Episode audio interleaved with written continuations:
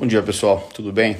O dólar nessa quarta-feira fechou cotado aí muito próximo do 4,90 é, em uma alta aí é, moderada em relação à abertura, depois de uma forte alta aí na véspera, tá certo? Em um dia onde apetite por risco aí no mercado externo é, ficou bem comedida, tá certo?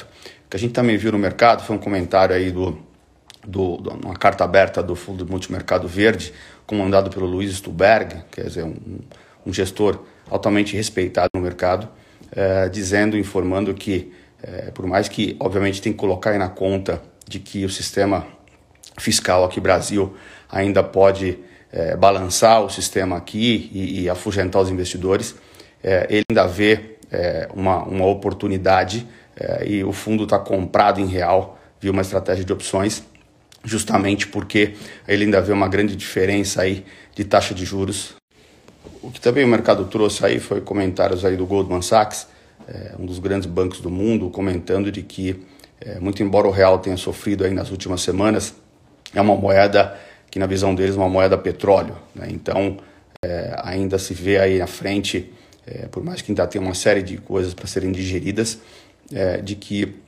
a commodity ainda tenha uma, uma significativa alta no radar para vir. Então, isso fica aí no radar dele, no sentido de que o real ainda tem caminho para se fortalecer, dado que é franco exportador de commodity. Tá certo?